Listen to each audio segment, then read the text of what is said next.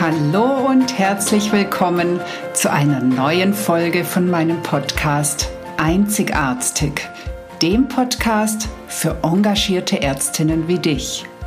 Mein Name ist Dr. Susanne Löffner.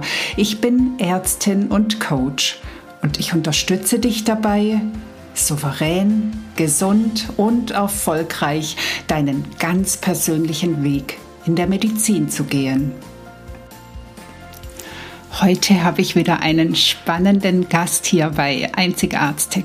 Und zwar ist es die liebe Dr. Sophie Zödler. Sophie ist Kinderärztin und sie ist zudem Ärztinnencoach. Und wir kennen uns über Social Media und über diverse Netzwerke. Wir haben uns allerdings noch nie persönlich getroffen. Und trotzdem bin ich begeistert in wie vielen Punkten wir ähnlich ticken und ähnliche Ansichten haben. Vor allem zum Thema Arzt oder Ärztin sein oder das Thema Gesundheitswesen, die Medizin jetzt im Wandel und was es braucht, um hier Verbesserungen, Fortschritte zu schaffen. Es war ein wunderbares Interview mit der lieben Sophie. Es hat mir unglaublich Spaß gemacht und ich freue mich, es heute mit dir teilen zu dürfen. Hallo und herzlich willkommen zu einer neuen Folge von Einzigartig. Und ich habe heute wieder einen wunderbaren Gast hier, und zwar die liebe Sophie Zödler. Sophie ist Mama und Kinderärztin in einem MVZ und sie lebt dort ihre ganz persönliche Art der Medizin und auch der Führung. Und außerdem ist sie Coach für Ärztinnen und bringt Kolleginnen von uns auf ihre liebevolle, aber auch sehr klare Art dazu, den eigenen Weg zu gehen, um wieder Freude an der Medizin zu finden oder die Freude zu behalten. Und ja, damit ist sie wirklich ein ganz, ganz großes Geschenk für uns Ärztinnen und für die Medizin. Und ich freue mich, dich begrüßen zu dürfen, liebe Sophie. Liebe Susanne, was für eine Einleitung. Vielen, vielen Dank. Ich bin total berührt. Ich bin total äh, berührt und geehrt, dass ich in deinem einzigartigen Podcast sein darf und, und freue mich jetzt einfach auf unser Gespräch. Ich freue mich, dass ich deine Kollegin sein darf und ich freue mich jetzt auf das, auf diese, ja, auf diese Zeit, die wir miteinander hier teilen und uns austauschen. Vielen Dank, dass ich hier sein darf. Super, sehr, sehr gerne. Dann starte ich gleich mit meiner ersten Frage. Wer ist Sophie Zödler? Du hast ja schon ganz viel erwähnt von dem, was ich tatsächlich bin. Ich glaube, das Schönste für mich ist sagen zu können, ich bin ich.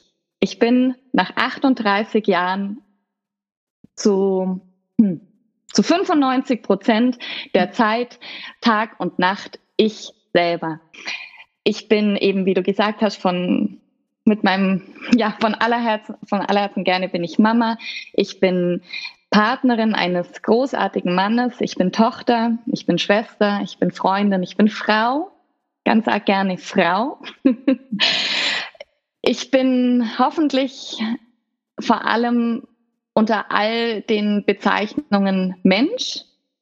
Und ich bin jeden Tag sehr, sehr gerne Kinderärztin. Das ist meine absolute Berufung, die ich schon lange lebe. Und ich coache Ärztinnen, so wie du es total schön schon beschrieben hast. Oh, das ist schön. Also dieses Ich bin ich, das ist ja wirklich was, wonach wir alle streben dürfen. Also gar nicht nur jetzt speziell als Ärztinnen, sondern ähm, Ah, ich finde, das hört sich richtig gut an. Das muss ich mir merken. ist es denn, also wenn du betonst, du bist jetzt mit 38, bist du ich, warst du es vorher nicht? Nein, also mit Sicherheit nicht. Ich war, ähm, also erstens mal glaube ich, bin ich von, ich bin sehr, sehr sensibel. Und ich hab, bin in einer Welt aufgewachsen, die absolut liebevoll ist. Also ich hatte ein unfassbar oder habe ein ganz, ganz liebevolles Elternhaus. Aber ich habe mir mit der Leistungsgesellschaft, mit dem, ähm, wie hat man zu sein, um richtig zu sein, dann vor allem auch in der Medizinerwelt, also wie ich dachte, wie richtig zu sein aussehen sollte, wie ich als Ärztin zu sein habe, das hat mir viele Jahre lang zugesetzt, weil ich immer dachte, ich kann nicht so bleiben, wie ich bin, um erfolgreich die Ärztin sein zu können, die ich immer sein wollte, nämlich einfach eine ähm, verantwortungsvolle und ähm, ja gute Kinderärztin. Und ich dachte immer, das geht nur so, wie, wie es vielleicht viele mir vorgelebt haben und mit den Eigenschaften eben, die, die ich habe und wie ich bin, dass das nicht funktioniert. Und ich war viele Jahre lang so ein wirklicher People-Pleaser. Also habe ganz viel gemacht, um die Bestätigung von außen zu bekommen, weil ich sie mir selber nicht geben konnte. Und da war ich nicht ich. Erst als ich das, diesen Weg angefangen habe zu gehen, das zu wahr, wahrzunehmen und ähm, ja auch das zu verändern, das zu hinterfragen, dieses Bild der Ärztin, die ich anscheinend sein muss, müsste, um eben eine gute und verantwortungsvolle Kinderärztin zu sein. Erst dann fing ich an, ich selber zu sein. Und ich sage das ganz bewusst einfach in dem Kontext Ärztin, weil ganz, also ich, dir ging es ja wahrscheinlich genauso. Ich meine, wir haben viele Stunden in der Woche gearbeitet in Vollzeit als Ärztin und ein großer Teil meines Lebens bestand einfach aus dem Sein in der Klinik. Ja?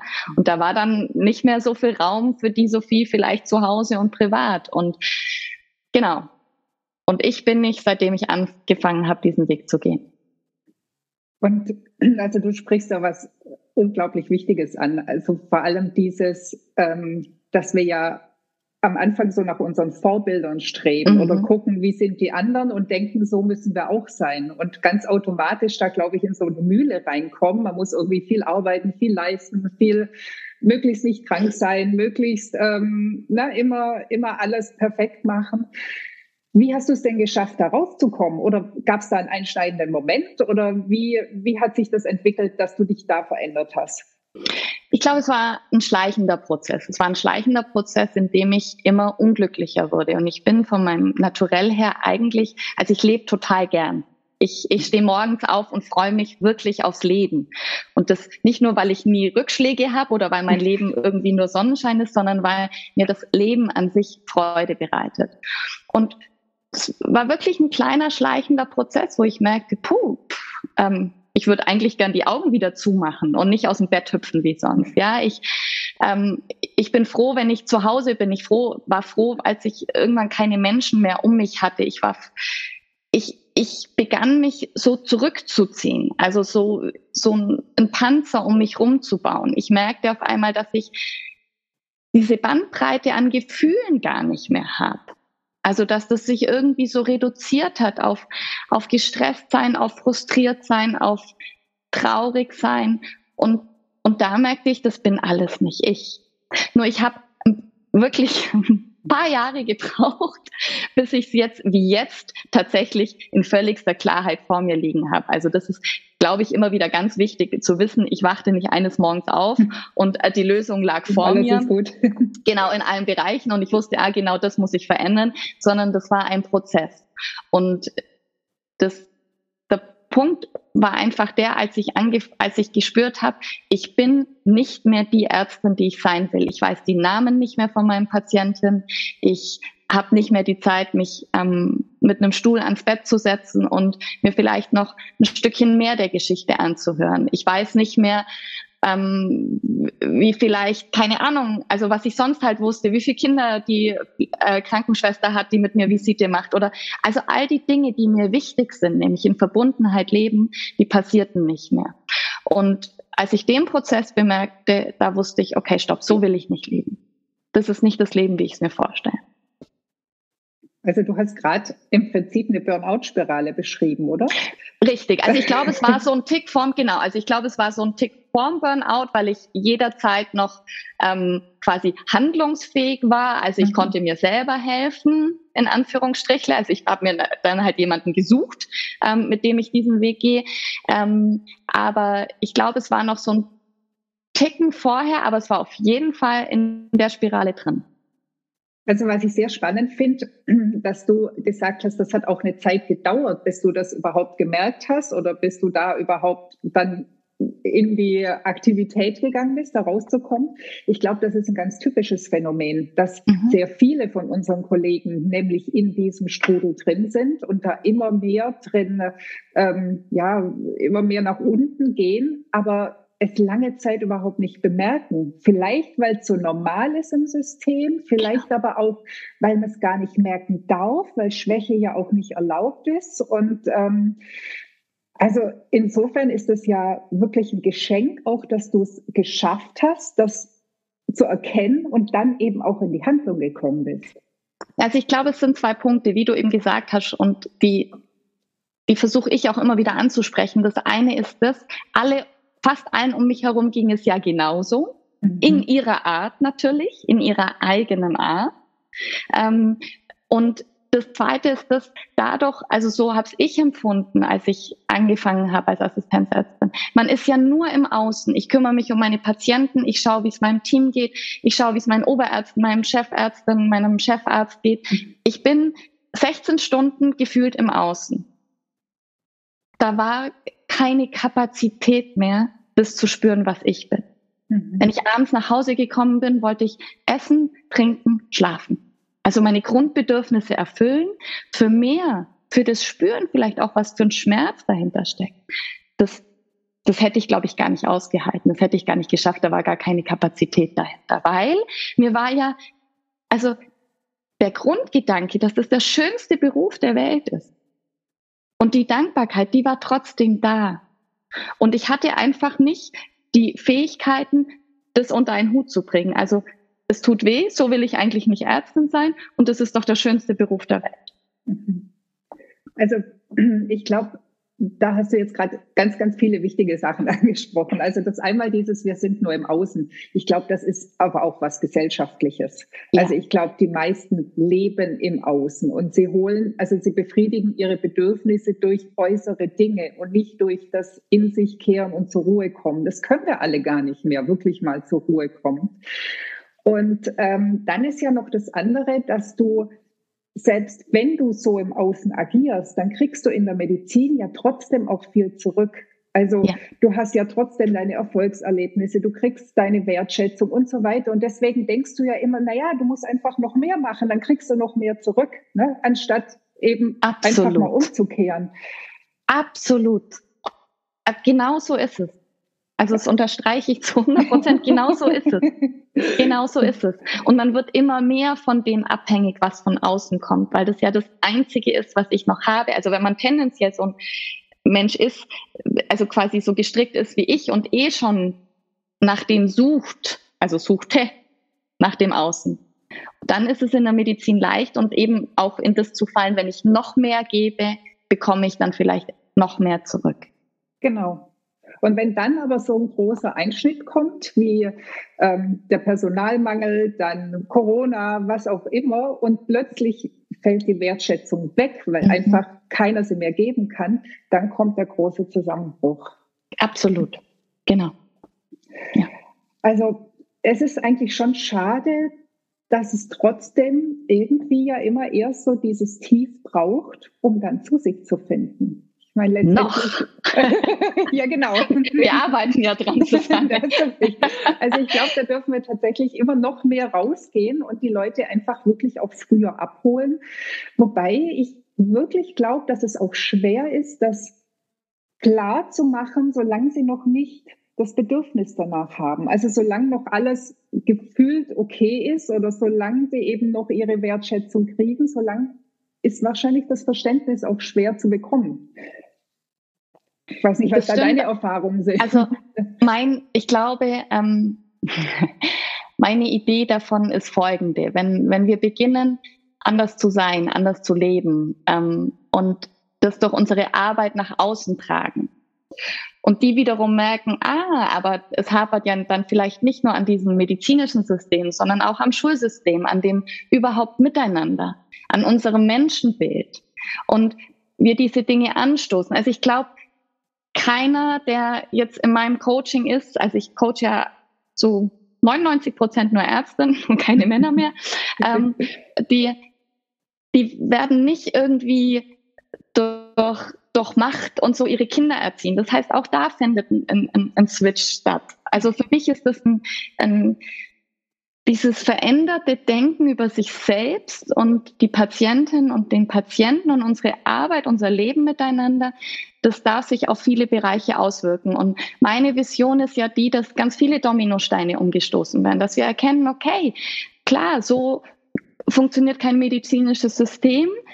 Aber so funktioniert eben auch keine Schule. Also so die zwei starrsten Systeme, wenn man jetzt vielleicht mal die Bundeswehr außen vor aber so die zwei starrsten Systeme unserer Gesellschaft, die uns dahin gebracht haben, wo wir sind. Das kann man mal ganz wertfrei, da wo wir jetzt stehen. Wenn wir heute die Zeitung aufschlagen, wenn wir uns heute umgucken, da sind wir, weil es dieses Schulsystem gibt und gesundheitlich oder auch Gesellschaft gesundheitlich so, weil es unser Gesundheitssystem so gibt. Mit allen Stärken, mit allen Schwächen, mit allem, was da ist.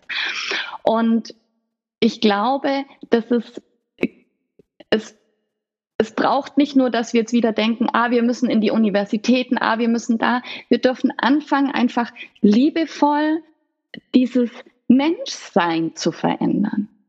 Was wollen wir für eine Welt? Wie wollen wir leben? Und dann das verkörpern, das sein.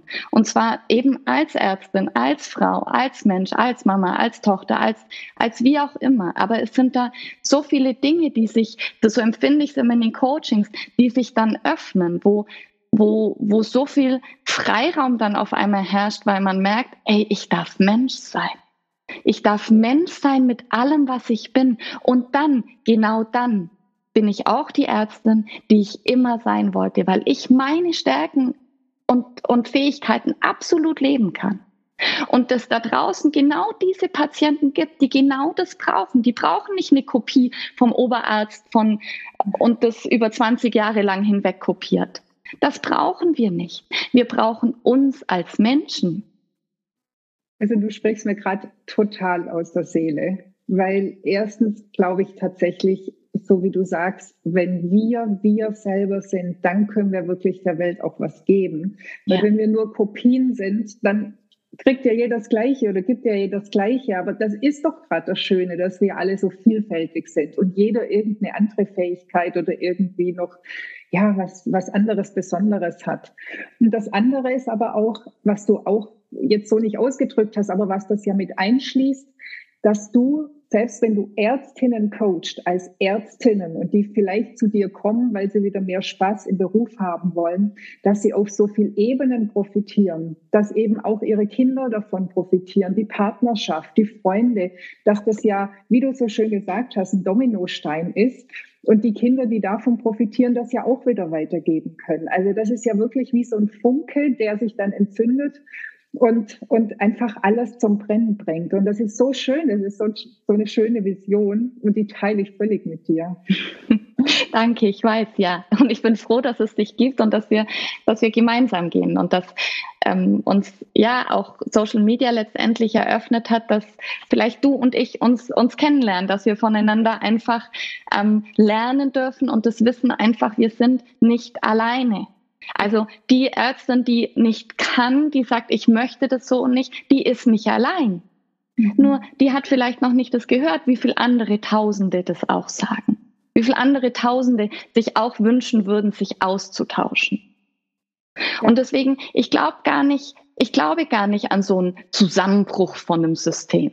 Ich glaube an einen, an einen an einen Wandel, dem wir uns letztendlich hingeben dürfen, einfach im Vertrauen, dass ja, dass wir wir sind und dass wir ganz viel bewirken können, indem wir einfach losgehen. Nicht von heute auf morgen. Also ja, das, das, ist, ist ja. ich, ich, ich, ich muss, ich habe jetzt dieses Wochenende drei Ärztinnen gecoacht und ähm, ich, ich musste so schmunzeln, weil ich auch wirklich nochmal betont habe in diesen Coachings, dass die Praxis, in der ich arbeite, die ist nicht so mir hingestellt worden und hat da mit wehenden Fahnen und gesagt, hallo Sophie, hier ist alles toll und wir machen New Work und wir haben genügend Personal und wir haben immer total viel Freude, sondern das war eine Katastrophe, als ich angefangen habe. Ich habe da irre viel geweint. Ich habe, ich habe, also wir könnten mal meinen Mann herholen, der kann das vielleicht besser beschreiben. Der kennt sehr viele Wutausbrüche, der kennt sehr viel Frustration. Aber ich wusste, wo ich hin will. Und ich habe mich von diesem Weg nicht abbringen lassen. Und ich bin ihn gegangen als Sophie.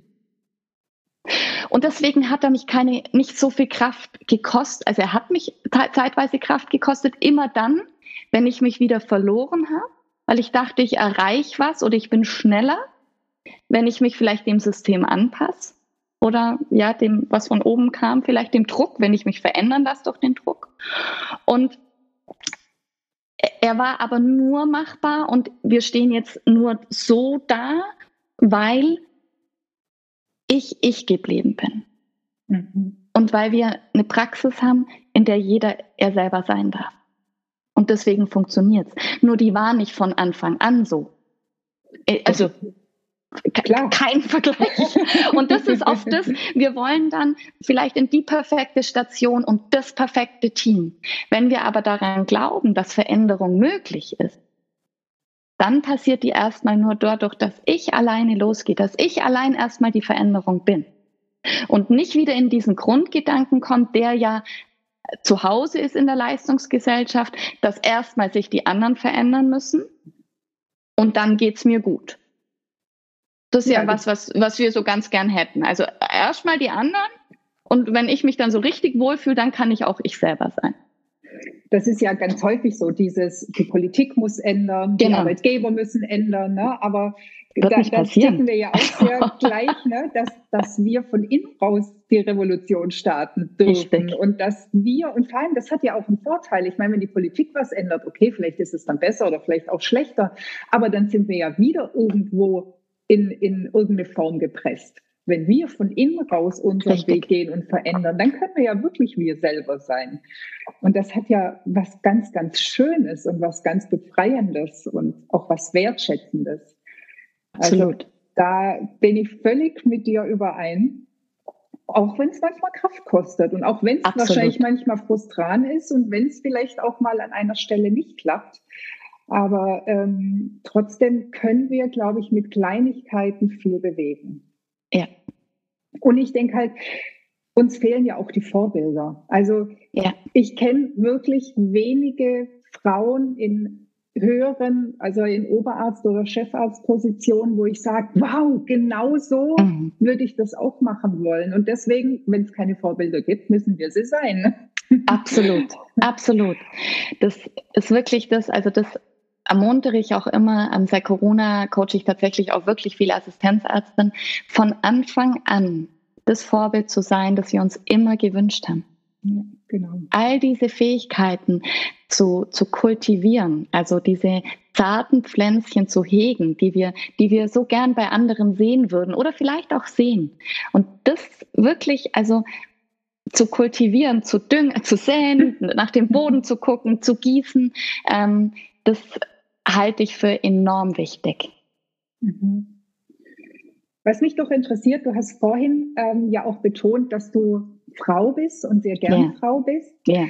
Ähm, das Thema Weiblichkeit, was spielt das für, also welche Rolle hat das für dich? Oder ist das, ja genau, gibt dir das noch irgendwas Besonderes, außer mhm. dass du eben zufällig Frau bist? ja, also für mich ist das, ähm, also ich bin unendlich dankbar, dass ich als Frau auf diese Welt komme. ich freue mich da jeden Tag drüber und zwar mit allem, was ich bin.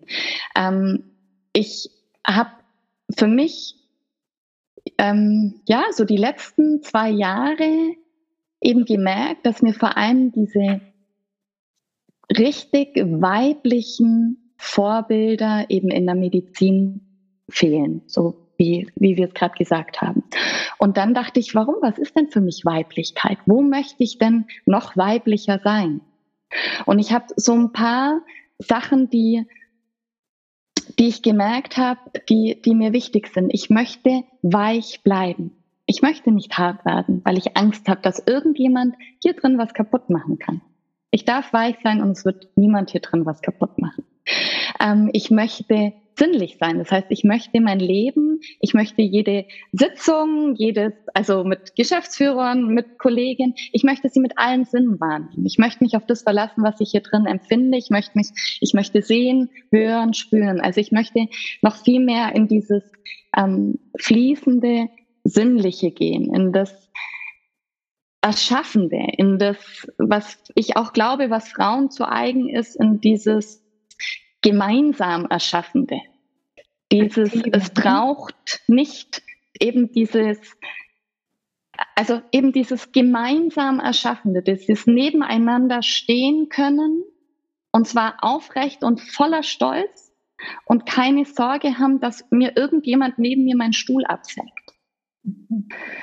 Und das ist was, was ich jetzt auch in der Praxis einfach gemerkt habe, was wunderbar funktioniert. Wir sind ja also drei Allgemeinärztinnen, eine neuropädiatrische ähm, Fachärztin ähm, und weibliche ähm, medizinische Fachangestellte und wie gut das funktionieren kann. Und das, also dieses, die, meine weiblichen, wie soll ich, ich will es nicht Vorteile nennen, sondern meine weiblichen Stärken auszudrücken, auch eben in meinem Sein als Führungskraft, als Ärztin, als Sophie, als Mama, auch da wirklich den, den weiblichen Teil übernehmen als Mama und nicht versuchen, auch noch Papa zu sein und Papa auch nicht zu sagen, er soll mehr Mama sein, ja, sondern Papa auch Papa sein lassen. Ähm, das, das war eine ganz spannende Reise für mich. Ich dachte immer, ich muss männlicher sein, um in dieser Welt ähm, bestehen zu können. Und zum Beispiel auch, dass meine Struktur, meine Disziplin, also vielleicht eher die, also eher vielleicht Pole, die nicht der Weiblichkeit zugeordnet werden, dass ich die trotzdem brauche, dass ich die trotzdem etablieren darf und dass ich die in mein Leben holen darf, so viel wie ich es brauche, um dann meine Weiblichkeit einfach komplett leben zu können. Ja, ich brauche die Strukturen nicht. Das ist und, total genau. schön, total schön gesagt. Also ich, ich, ich feiere dich dafür. und ähm, ich habe es dir schon mal gesagt, du warst ja auch tatsächlich so ein bisschen meine Vorreiterin, ähm, was Weiblichkeit betrifft. Ähm, am Anfang dachte ich immer noch so, oh, was, was macht sie da? Weil ich kannte das von mir gar nicht. Ich bin eben auch sehr, ich glaube, wie viele von uns eben sehr leistungsorientiert, ja. zielgerichtet, kontrolliert aufgewachsen und ähm, dachte eben, also ich meine, auch das medizinische System ist ja darauf ausgerichtet, Absolut. dass man einfach da ne, eher so stringent vorangeht. Und ich habe das völlig gelebt und du hast mir da plötzlich was ganz anderes gezeigt. Und am Anfang dachte ich so, um Himmels Willen. Aber genau das hat in mir auch ganz viel geöffnet und auch mhm. viel also ich habe da auch ganz viel dann entdecken dürfen. Mhm. Und gerade die Sachen wie, wie Teamarbeit oder das mhm. Intuitive, das Emotionale, das ist ja was, was so viel verloren geht. Und ich finde es immer so erstaunlich, dass Ärzte so oft denken, sie müssten sehr beherrscht sein und mhm. sie müssten cool sein. Dabei sind die Patienten, die wünschen sich doch dass eben jemand emotional mit ihnen umgeht und dass jemand ihre Emotionen halten kann und dass jemand da ist und, und sie einfach auch mal weinen dürfen, ohne dass der gleich erschreckt und wegrennt oder mit dem nächsten Thema kommt. Und ich glaube tatsächlich, dass wir in der Medizin die Weiblichkeit so brauchen können und da noch so viel mehr Platz ist. Ohne dass ich die Männlichkeit da jetzt irgendwie schlecht reden möchte, wir brauchen einfach beides. Und Absolut. Die Kombination ist so das große Ganze. Absolut. Und ich glaube auch, wenn wir als Ärztin und drum, ich feiere deinen Kurs einfach, Emotionen und Medizin so, so sehr. Ich weiß jetzt nicht, ob der schon gestartet ist, wenn der, wahrscheinlich, wenn das Podcast-Interview rauskommt, aber ähm, was ich sagen will, ist, dass letztendlich, wenn wir die Augen schließen, wenn wir selber Patienten sind und wenn dieses Gegenüber, dieser Arzt, den wir uns rausgesucht haben, höchstwahrscheinlich wegen seiner Fähigkeiten, also ich hoffe, also das, das ist das ja das Erste, worauf wir erstmal den Wert legen. Kann der vielleicht das Operieren richtig gut oder hat er es oft gemacht? Das, was uns aber verbindet, ist das quasi die, das ähm, virtuelle Handreichen ist, dass wir uns über die Emotionen verbinden, nämlich als Menschen. Ja. Und für das Vertrauen in diesen Arzt und dann für meine Heilung, für mein Gesundwerden brauche ich beides. Ich braucht es, dass der sich mit mir verbinden kann über Emotionen, nämlich um meine Ängste, meine Sorgen und das halten zu können. Und ich brauche natürlich auch seine ähm, handwerklichen oder ähm, intellektuellen Fähigkeiten, dass er weiß, was er tut. Aber eines nützt nichts ohne das andere. Es nützt nichts, wenn er to total gut mitfühlt, aber halt ähm, handwerklich oder intellektuell das nicht auf dem neuesten Stand ist. Und es nützt mir aber auch nichts, wenn ich eigentlich sorg, habe, mich in seine Hände zu begeben, weil ich merke, der kann mich nicht spüren, der kann mich nicht halten und er es nur gut kann. Also es nützt mir schon was, das ist jetzt vielleicht ein bisschen zu viel ausgedrückt, aber ähm, ich glaube, dass diese Kombination so wichtig ist. Ja, also gebe ich dir völlig recht. Und es darf durchaus der eine ein bisschen mehr vom einen und ein bisschen mehr vom anderen Absolut. haben, aber so die Mischung macht es, gerade in einem Krankenhaus, wo man ja auch mit mehreren zu tun hat. Und ähm, ja, da ist auch noch so viel Potenzial und Luft nach oben. Also auch da haben wir noch viel zu bewegen, würde ich sagen. Ja. Also ich merke, ich könnte mit dir noch stundenlang weiterreden ähm, über diese Themen. Ich auch. Trotzdem so langsam zum Ende kommen. Ich habe ja. aber noch meine drei Abschlussfragen an dich. Ja. ja. Und zwar die erste, gibt es denn für dich einen alternativen Berufswunsch oder hätte es einen gegeben? Also als Kind wäre ich einfach wahnsinnig gern Mutter Teresa geworden. Ich, das ist einfach kein wirklicher Berufswunsch. Ich glaube, ich bin wirklich, ähm, ich bin absolut erfüllt mit diesen beiden Berufungen. Also ich könnte mir im Moment nichts anderes vorstellen, was ich, was ich gerne machen würde. Wenn mir was einfällt, schreibe ich dir. Aber für mich ist Kinderärztin sein und Ärztin ähm, begleiten zu dürfen als Coach ist das absolute Maximum, was ich mir vorstellen kann an, an, an Glückseligkeit und Freude und, und Dankbarkeit, dass ich das sein darf, ja. Ah, schön. Also das, das berührt mich, weil ich meine, was gibt Schöneres, wenn jemand quasi seine Berufung wirklich lebt und das gar nicht als Beruf hat, sondern ja. wirklich auch daraus seine Freude und seinen Lebensinhalt zieht. Ja. Meine zweite Frage, hast du eine Löffelliste, also eine Liste, auf der draufsteht, was du noch alles tun möchtest, bevor du den Löffel abgibst? Und wenn ja, was steht drauf? Also, ich würde gerne, ähm, was ich wirklich wahnsinnig gern tun würde und wonach schon lange mein Herz einfach sich sehnt, ist ein so zwei Dinge. Einmal ist es ein halbes Jahr oder es muss kein halbes Jahr sein, aber doch vier, fünf, sechs Monate würde ich wahnsinnig gern so eine kleine, hoch oben gelegene Alpe bewirtschaften. Also wo einfach von zwölf oder von zehn mittags bis abends um sechs Menschen vorbeikommen, ein Stück Kuchen essen, ein Getränk trinken und ich bin da und darf die bewirtschaften. Das ist ein großer, großer Herzenswunsch von mir. Und dann gibt es noch weitere Herzenswünsche. Ich würde gerne auch mal, ähm, ich wäre gern mal, glaube ich, vier Wochen ganz allein am Meer, ohne alles, also wirklich ohne Kontakt, nur mit mir selber. Und ich würde gern mal schauen, wie sich das aushalten lässt. Ich kann mir im Moment wirklich keinen Begriff dafür, also ohne Internet, ohne Kommunikations, also außer im Notfall natürlich Kommunikationsmöglichkeiten, das ist ein Herzenswunsch. Dann würde ich gerne so ähm, Länder bereis kulinarisch bereisen. Mhm. Also so landestypisches Essen wirklich von Familien und in Familien gehen und andere Kulturen kennenlernen. Das ist ein ganz, ganz großer Herzenswunsch auch von mir. Und vor allem aber, und das, da bin ich gerade auch wirklich in der Umsetzung, ist das Reduzieren auf, ähm, auf Personen, mit denen ich mich umgebe, auf Menschen, wo ich mich emotional sicher fühle. Also die Reduktion wirklich auf das für mich Wesentliche und das konsequent im Alltag. Und ich benutze ja gern wirklich das Wort radikal, weil da mag ich radikal, sonst nicht so, aber ähm, in dem Sinne schon, das radikal zu wissen, ähm, wo fühle ich mich sicher, geliebt und geborgen und das umzusetzen. Also die vier Wochen am Meer, die werden mir jetzt persönlich zu lang, aber alles andere, Herausforderung.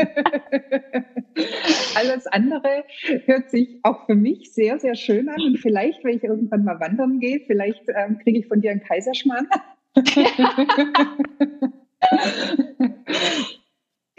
Ja, und ähm, dann noch die dritte Frage, da schließen wir nochmal das Thema, weil es ja um Einzigartig geht. Mhm. Was würdest du dir denn für die Medizin wünschen oder in, wie würde sie aussehen, wenn sie optimal für dich wäre?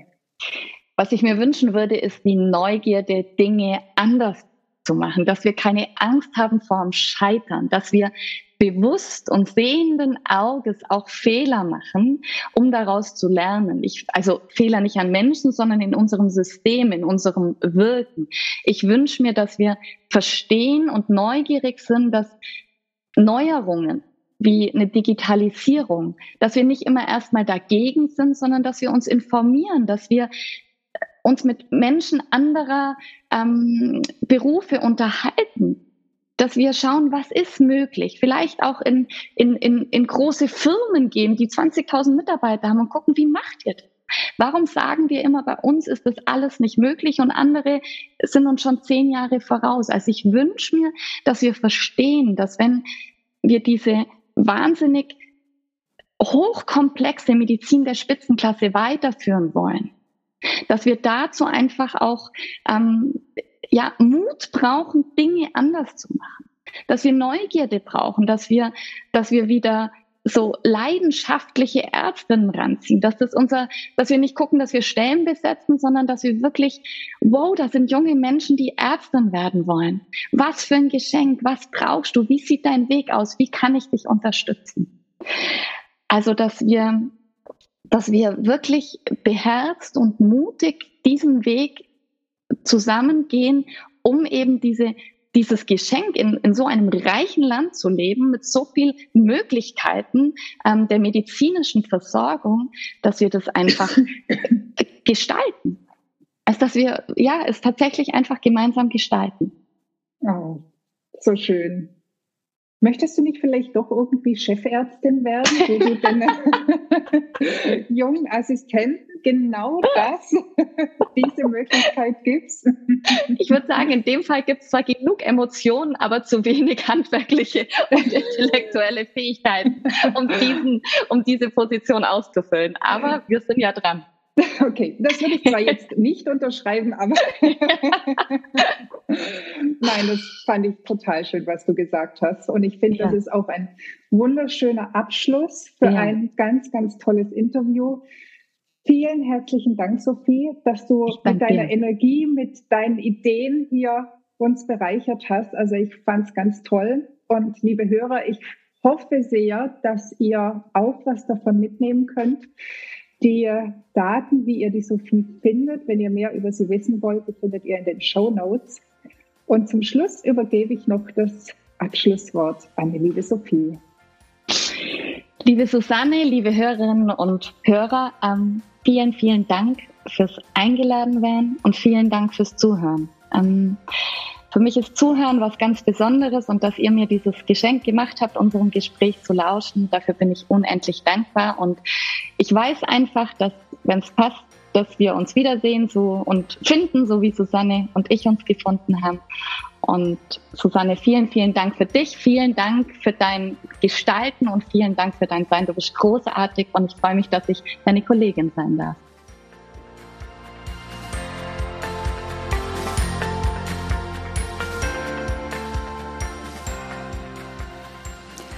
Das war die heutige Folge und ich freue mich, dass du bis zum Schluss dabei warst. Wenn es dir gefallen hat, dann hör doch nächste Woche wieder zu bei Einzigartig. Natürlich freue ich mich sehr über eine 5-Sterne-Bewertung und wenn du den Podcast teilst oder weiterempfiehlst. Möchtest du lernen, besser zu kommunizieren? Dann hole dir doch mein PDF 12 Game Changer für erfolgreiche Patienten- und Angehörigengespräche. Den Link dazu findest du in den Show Notes. Lass uns gemeinsam eine neue Medizin mit glücklichen Ärztinnen und Patienten schaffen. Alles Liebe, deine Susanne